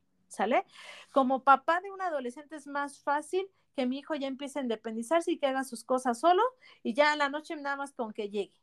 Es más fácil, sí. Me ahorra mucho tiempo, sí. Pero tarde o temprano te va a, va a repercutir en que estás a las 3 de la mañana buscando a tu joven porque quién sabe dónde está. Te mandaron a llamar a la escuela porque tu joven entró con una, en una cerveza en su vaso, haciéndole pensar a la orientadora que solamente es agua. Te van a mandar a llamar porque muchas situaciones, muchas situaciones que van a repercutir. Entonces, yo con mi bebé, este, mi, mi bebé más pequeño lo tuve en el 2020, fue bebé COVID. Entonces, pues prácticamente fue un bebé con el que todo el tiempo lo tuve conmigo, todo el tiempo. Y yo soy enemiga, no digo que no recurra, no, no digo que no, no lo haga, sí lo he llegado a hacer, pero prácticamente no, porque soy muy enemiga de decirle, toma, toma, toma, toma esto, ya ponte, entretente y déjame hacer mis cosas. No me gusta. Entonces sí, cuando despierta y estoy haciendo algunas labores en casa, vente, vamos allá abajo, y ahí va conmigo. ¿No? Y si estoy yo lavando, a lo mejor le digo, vente, ayúdame a regar la planta, échale agüita acá y así. Es paciencia. La verdad requiere paciencia, pero eso es parte de ser un buen papá, que estés al pendiente de tus hijos, que estés atento de lo que ven, de lo que escuchan, de lo que hacen, que les enseñes, que les enseñes. Hay muchas cosas que la escuela no va a hacer por ti la escuela no le va a enseñar a tus hijos a peinarse, no le va a enseñar a tus hijos a tener los zapatos lustrados, no le va a enseñar a tus hijos a cortarse las uñas, no le va a enseñar a tus hijos a hacer una sopita, a, recoger la mesa cuando terminan o a poner la mesa. No le, hay muchas cosas que no les enseña la escuela que se las tienes que enseñar tú como papá. Muchas veces me ha pasado que estoy con mis hijos y, ma, pero es que esto cómo hace. Yo digo, pues, ¿cómo no sabes? Y después digo, pues sí, no te has dado el tiempo de enseñarle a tu hijo cómo se hace eso, ¿no? Apenas hablaba con una amiga, por ejemplo, en cuanto, a las, en cuanto al ciclo menstrual, porque estaba justamente preparando mi, mi, mi clase, ¿no? Por así decirlo, que les di a mis hijos sobre, sobre sexualidad. Y entonces estábamos hablando, bueno, les hablas, a veces hablamos sobre sexualidad, pero no les enseñamos, por ejemplo, a las niñas cómo se tiene que poner una toalla sanitaria. A veces llega el día y toma, ¿no? Ya tuve la clase contigo, esta es la toalla y no le, no me tuve el tiempo de decirle, bueno, puedes usar una toalla sanitaria, también hay tampones, también hay una copa menstrual, también hay una esponja menstrual y puedes usar este así, este asá este asá, este asado, ¿no? Entonces, son cosas tan cotidianas, tan comunes, que damos por hecho que nuestros niños lo aprenden y no. Tengo que darme el tiempo de enseñarle. Muchas veces, este, a veces papá le dice, ay, niños, hagan aquello pues no sé, ¿cómo no saben? Digo, no, le digo, no, mi amor, no, nos hemos dado el tiempo de enseñarles, hay que enseñarles a los niños. Este, a veces queremos que aprendan solos, no, tengo que darme el tiempo de enseñarle a mi hijo cómo se hace una cosa, cómo se hace otra, cómo funciona la lavadora, por ejemplo, a veces a mis hijos sí los mando a lavar su ropa, pues algo sencillo, ¿no? Tampoco como toda. Y entonces, a ver, aquí se prende, aquí se prende, aquí se apaga, o a veces me ayudan, pues somos cuatro, la verdad es que siempre hay muchísimas cosas que hacer. Son cuatro hijos. Entonces, pues sí, sí uno se llena de muchas actividades y entonces sí les tengo que enseñar, hijo, por favor, ve a, para desaguar la, o sacar la ropa o irla a tender, debo de tomarme el tiempo de enseñarles cómo se tiende la ropa, por ejemplo, ¿no? Entonces, esas cosas son importantes porque no solamente es vas y tiendes la ropa.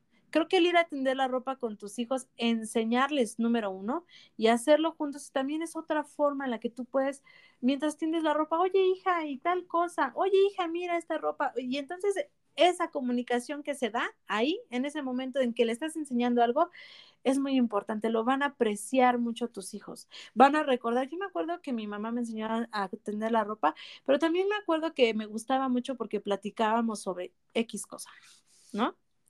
Entonces... Súper importante. Sí, entonces aprovechemos, si tenemos el tiempo para hacer, este, para, para enseñar a nuestros hijos, ese tiempo, a lo mejor nada más es poco el que tengo, aprovechenlo para poder conversar con sus hijos. ¿Cuáles son sus necesidades? ¿En qué piensan? ¿Por qué piensan así? ¿Alguna duda que tú como papá tengas? Oye, ¿tiene hijos? Yo, yo hace, hace poco noté que mi hija no tiene amigos. Y entonces sí me acerqué y a mí me preocupa, ya va en sexto y no tiene amigos, en los recreos se va con sus hermanos. Me preocupa. Entonces, este, me he acercado a ella, supe una situación que pasó desde segundo de la primaria y, y eso, ha, híjole, ha hecho que ella muy difícil año con año le tenga confianza en más amigos, porque la traición. Ah, y de hecho iba, iba a explicar de la traición también. ¿Por qué? ¿Por qué? Porque pues la amistad, esa amistad la traicionó y ya no la quisieron en el grupo de amigas y desde ahí como que dijo, no, esto de los amigos no es mío. Y le cuesta trabajo. Y entonces ahí estoy yo como mamá, mira hija, este, háblale o buenos días o oye para tus amigas o para que empiece otra vez a confiar en, en, sus amigos. Y eh, con respecto a esta parte que mencioné hace rato sobre cómo papá no traiciona la confianza de los hijos cuán importante es. A veces nuestros hijos nos confían, oye mamá, este, fíjate que, que me gusta, ¿no? A lo mejor fulano de tal. Y entonces que yo como papá salga y diga, ay, fíjense que a, a, mi hija le gusta fulano, ay, sí, fulano. Ellos se sienten un escarabajo cuando uno traiciona así la confianza. Cuando yo traiciono esa confianza es muy difícil que mi hijo nuevamente me vuelva a contar algo. Entonces, por eso digo, tengamos mucho cuidado con no traicionar la confianza de nuestros hijos. Si hay un límite, si hay un punto en el que, en el que obviamente, si ya me está confesando, a lo mejor mi hijo, fíjate mamá, que pienso, este, ese amigo me cae mal, me las va a pagar y va a haber un día, bueno, o sea, ya sí hay límites, ¿no? Como, como nosotros también eh, profesionalmente en cuanto a psicología, también hay un límite hasta donde una persona a lo mejor es psicópata y hay un límite hasta donde yo puedo, este, no decir las cosas por ética profesional y hasta donde sí, ¿no? Entonces, de la misma manera también con mis hijos, debe de haber un límite de hasta dónde yo voy a conservar y atesorar esa confianza que él tiene en mí, o sea, que le guste fulano, lo voy a conservar. Si ella desea eh, compartirlo con alguien más, que nazca de ella o de él, ¿sale?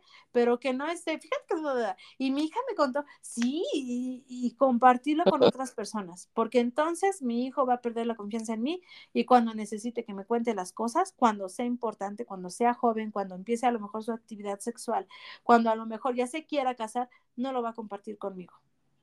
No, y aparte de ¿Mande? Entra, entra hasta en el respeto, ¿no? Del que hablaba usted al inicio. Al final de cuentas también es respetar lo que él dice, su privacidad, ¿no? Sí. Y bueno, profa, también ya para ir cerrando, ¿qué tip le daría para nuestras nuevas mamás que tal vez están también en proceso de gestación o que tienen niños pequeños pues que usted obviamente ya tiene mayor experiencia, ¿qué les diría a estas nuevas mamás, recién mamás, o que tal vez tienen ya hijos como usted? ¿Qué, qué sería eh, principal? Bueno, eh, yo me he hecho la misma pregunta. ¿Qué, ¿Qué, qué, sería de todo, de todo lo más importante? Para mí, lo más importante es que todo, todo, todo lo que haga, todo, siempre sea con una muestra de cariño, siempre mostrando amor. Si voy a llamar la atención, siempre de una manera respetuosa y amorosa. Que si voy a, este, vamos a hacer una actividad, de todos modos, siempre respetuoso y de una manera cariñosa. El mostrar respeto hacia él y el mostrarle cariño le va a dar una seguridad que no tiene ni idea cómo va a repercutir en su desarrollo eh, educativo, en el desarrollo social, en todos los aspectos, en todos. Siempre hagan las cosas con mucho amor, muéstrenle amor a sus hijos, no teman, no teman en decirles, te amo, te extraño, ven, te abrazo. Cuando sus hijos se acerquen a ustedes, cuando se acerquen, a veces mi, mi bebé llega y se me acerca, si yo estoy sentada, se me acerca a mi pierna siempre que se les acerque, extiendan su brazo y abrácenlo. No va a pasar nada. No va a pasar absolutamente nada, pero les prometo que en el corazón de ese niño va a pasar grandes cosas. Aunque se acerquen tantito, abrácenlos. Creo que e, eso es muy, muy, muy, muy importante. Cuando ustedes vean algo distinto, aunque sea algo chiquito como hoy llegó enojada, hoy estuve viendo hacia abajo, hoy casi no habló en el camino hacia la casa, tómenle mucha atención porque algo pasó, algo le pasó en la casa. Cuando deje de hacer cosas, algo pasó. El día de hoy, por ejemplo, están ensayando danza para el 10 de mayo. Y entonces siempre mi hija llevaba sus zapatos de danza, su vestido, y siempre lo acomodaba y lo llevaba. Y hoy no llevaba sus zapatos. Digo, ¿por qué no llevaste tus zapatos, mi amor? Y ahí fue cuando recordé que el día anterior mi hija me dijo que los cuando ellas las niñas se pusieron sus zapatos porque todas la habían ahora sí habían llevado sus zapatos, los niños empezaron a burlar. Y mi hija me expresó, y a mí me dio mucho coraje, mamá, que los niños se burlaban, hasta me daba gana de decirles, ya los quiero ver cuando ustedes tengan sus botines. y entonces, ¿qué pasó? O sea, ahora ya repercutió tanto que mi hija hoy decidió no llevar zapatos. No se los llevó. Entonces, así de sencillos, o sea, por cualquier cosita que vean diferente, pongan atención, no lo dejen para después, porque se les va a olvidar entre tantas cosas, no lo dejen para después, háblenlo en su momento, para que puedan atenderlo y decirlo, ¿sabes qué, hija? O sea, hoy me agarró a medio camino, ya no pude regresar pero sí hablarlo y decirle, hija, no importa, llévalos. O sea, al final de cuentas, la gente siempre se va a burlar, la gente siempre va a decir cosas, mi amor, pero tú haz lo que sabes que tienes que hacer. No pasa nada, ¿sale? Entonces, es siempre hacer las cosas con mucho amor. Cuando estén embarazadas, uno disfrútenlo, disfruten mucho el embarazo por muchos vómitos que tengan, traten de disfrutarlo, de dar una tranquilidad durante el embarazo, manténganse tranquilas porque ya están teniendo un bebé, aunque no lo vean, ya están teniendo un hijo, ya están cuidando de él, aunque no lo vean. Entonces, disfrútenlo mucho porque son experiencias, para mí fue una de las mejores experiencias estar embarazada. Y una vez que lo tengan, no paren de decir lo que realmente sienten por ese bebé. Si ustedes en algún momento sienten este desagrado, enojo, coraje, ahí sí hay que controlarnos, autocontrolarnos y, y tranquilizarnos para no expresar esas cosas negativas. Ahí es otro punto de cómo ponernos a la altura de ellos. El no soltar tal cual las ofensas que tenemos listas para ellos, sino controlarlas y a lo mejor no decir, no seas burro, sino decirle, ¿y qué te parece si le haces así? Es muy diferente, es muy diferente lo que va a recibir nuestro hijo si cambiamos un poquito las palabras. Vamos a tener el mismo efecto o incluso mejor. Es mejor, motivar a nuestros hijos que llenarlos de palabras ofensivas que van a herir su autoestima, que no les van a servir de nada. Ok. Bueno, profe, pues le agradezco muchísimo por todo este espacio, por toda esta, este, esta plática de madre nutricia. Eh, yo de por sí le digo que desde el inicio sabía, dije, la profa Tania tiene que, que compartirnos, perdón, compartirnos más porque en cuanto a su experiencia, pues también ya es amplia, ¿no? Eh, tener cuatro hijos, por supuesto, no creo que sea fácil, sin embargo, pues es posible, ¿no? Porque a veces también son como mitos de, no, es muy difícil tener muchos hijos, pero a final de cuentas, pues también este es algo, es algo que pasa, es algo que, que se puede ir llevando y que se puede ir aprendiendo sobre de ello. Entonces le agradezco muchísimo, profe, su participación, su tiempo, este espacio, todo lo que compartió. Eh, me gustaría que, que nos recordara dónde la encontramos, sus redes sociales, pues para que las personas que quieran este, encontrarla, pues pueda ser más fácil el acceso. Sí, bueno, Pueden encontrarme como Tania Barreto en Facebook e Instagram. Entonces, cualquiera de esos dos lugares, eh, ahí estoy. En YouTube también Tania Barreto, pero realmente no tengo un canal así muy, muy, muy amplio. Pero sí estoy en, en dentro de mis planes está en desarrollar también ese, esa plataforma. Entonces, este, Tania Barreto, para los que gustan tener más contacto conmigo o buscarme, pues ahí estoy, saber un poquito más de mí también. Ok, profa. Pues igualmente les recuerdo mis redes sociales, me encuentran en Facebook como psicóloga Ilse Galindo, en Instagram también estoy como psico-ilse, y pues aquí es como la plataforma donde pues más este, más le estoy como metiendo, ¿no? Mucha, mucha información. Le agradezco nuevamente, profa, y no sé si quiere agregar algo más ya para cerrar. Pues solamente para cerrar, nunca esperen que sus pequeños sean iguales. Eh, a pesar de que tengamos el mismo estilo de, de crianza con todos ellos, traten y dense su tiempo para conocer a cada uno de ellos, para que puedan saber también cómo actuar o qué cosas pueden servirles mejor a un hijo y mejor a otro. Entonces, eh, creo que sería ese un punto importante para poder cerrar y disfrútenlos mucho. El tiempo se va muy, muy, muy rápido.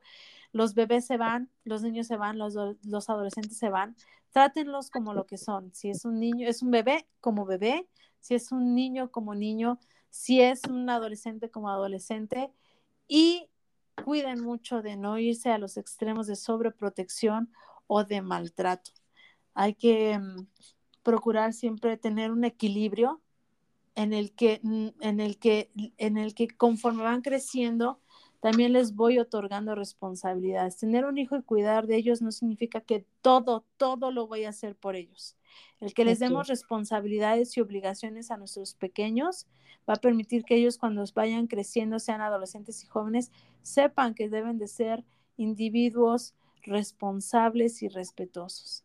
Y nunca duden de dar amor a sus pequeños, porque el, el, el el hacerlo y el pedir disculpas, el pedir perdón, nunca te va a hacer menos como padre. Entonces creo que podemos terminar con eso y valórenlos, valoren mucho a sus jóvenes, no porque estén y a sus niños, no porque estén pequeños, no cuentan, son parte de una familia y háganlos sentir parte de ella. Ok, profa, pues muchísimas gracias nuevamente. Le mando un fuerte, fuerte abrazo. Gracias, escuchas, por estar aquí, por llegar hasta acá. Ya saben que también eh, quedo atenta, quedamos atentas a sus comentarios, así quieren profundizar más sobre este tema u otros temas que sean complementarios. Y pues por el día de hoy sería todo. Muchísimas gracias. Gracias, Elius. Cuídate mucho. Gracias, profa. Saludos a todos. Escuchas. Bye. Adiós. Bye.